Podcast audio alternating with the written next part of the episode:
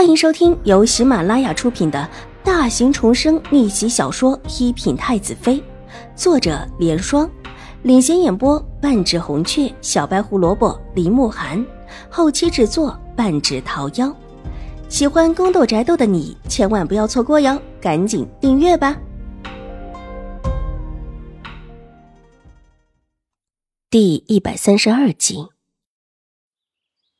明秋师太的茅屋上面看起来一直是锁着的，这是生怕别人打扰他的清修。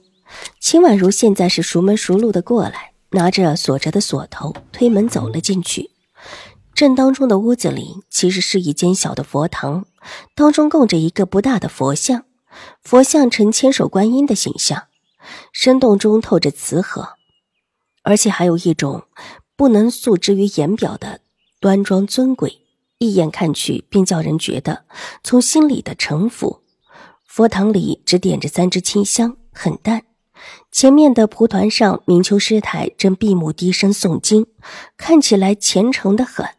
秦婉如从边上拿了另外一个蒲团过来，在明秋师太边上恭敬的向着当中的佛像参拜起来，重生一世，让他对于佛祖越发的恭敬起来。拜完之后，双手合十，静静的听明秋师太低低的诵经的声音。半晌，明秋师太睁开眼睛，微笑着看着秦婉如：“今天怎么来的这么早？”往常的时候，秦婉如善后还会休息一下才过来。有事要跟师太说。秦婉如把蒲团转了一个方向，看着明秋师太，一脸庄重：“什么事？”明秋师太诧异的问道：“师太，上一次静心庵主送了我五株七月香，师太可还记得？”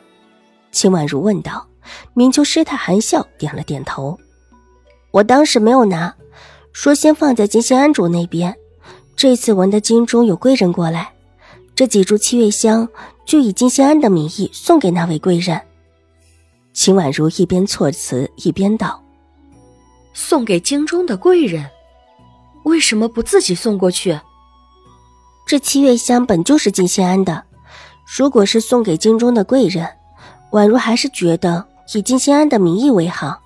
一方面，我自己也不可能有这么贵重的礼物；另外一方面，也可以替静心安在贵人处留个名，或者也可以为静心安留个依仗。秦婉如柔声道，眼眸在明秋师太看不到的地方，却是一片幽深。不是他故弄玄虚，实在是上一世的时候，听闻静心庵后来是毁了。他那时候已在京中，这个消息还是偶尔从秦玉茹和狄氏的说话中听到的，具体是什么他并不太清楚，只说静心庵里似乎是藏了贼人，被庵里的一众人等都被抓了起来，之后更是被发配了。但后来又听说是出了些什么事情，又被押上了京城。那个时候自己已经困于后院，身边连个可用之人都没有。这之后的事情啊，就更是不知道。可是不管如何，他都不愿意看到这个救助了许多人的安堂出事，更不愿意慈和的静心庵主和明秋师太出事。贵人，明秋师太皱了皱眉头。显然不知道他说的是谁，是一位生病的贵人，现在应当在请安主诊病，是京中而来的。秦婉如并不能过于多的透露楚留臣的身份，所以只能够含蓄的道：“根据这么几条消息，再加上楚留臣自己向静心安主求许，这事情就八九不离十了。你既然愿意把这恩情托付到静心安上。”凭你这里谢过了，明秋师太不是过于迂腐清高之人，微微一笑，算是成了秦婉如的情，也没有追问秦婉如是如何知道此事的。接下来，明秋师太起身，带着秦婉如到隔壁的厢房里教她。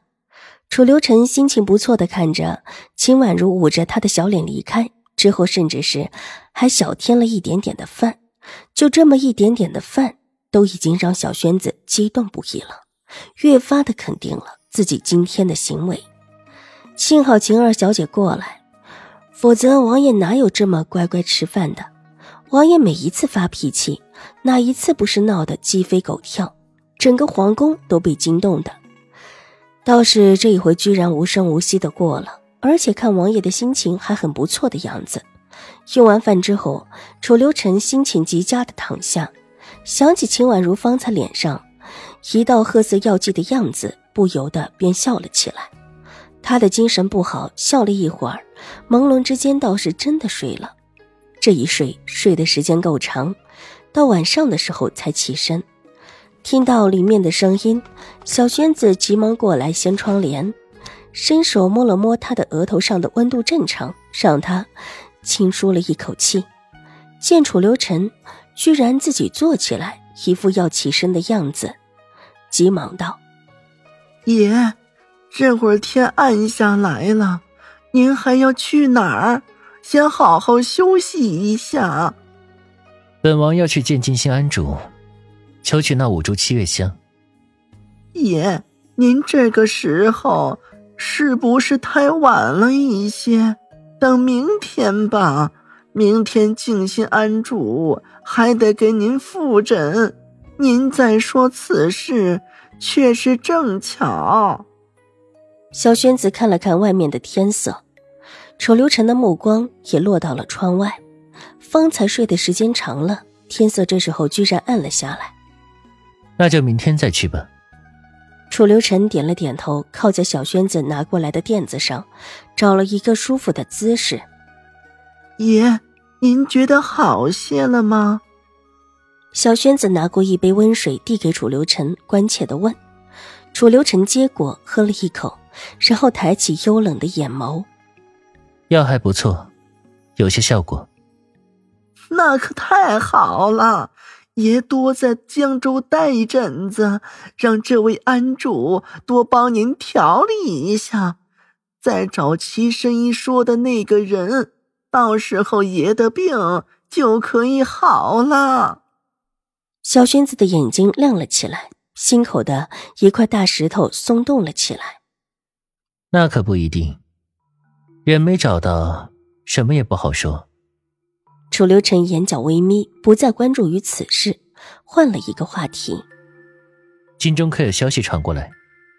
算算时日，自己布下的局应当是到了出发的时候。这一次离京，可不只是离京那么简单。正要禀报爷，有消息了，说是太后娘娘动怒，把皇后娘娘都罚了。皇后娘娘带着许多宫妃。一起跪在了太后慈宁宫外两个时辰，之后连皇上的求情，太后都不许，让他们一定要把您找回来，说是他们把您气走的。小轩子把方才所得到的消息整理一番之后禀报道：“本集播讲完毕，下集更精彩，千万不要错过哟。”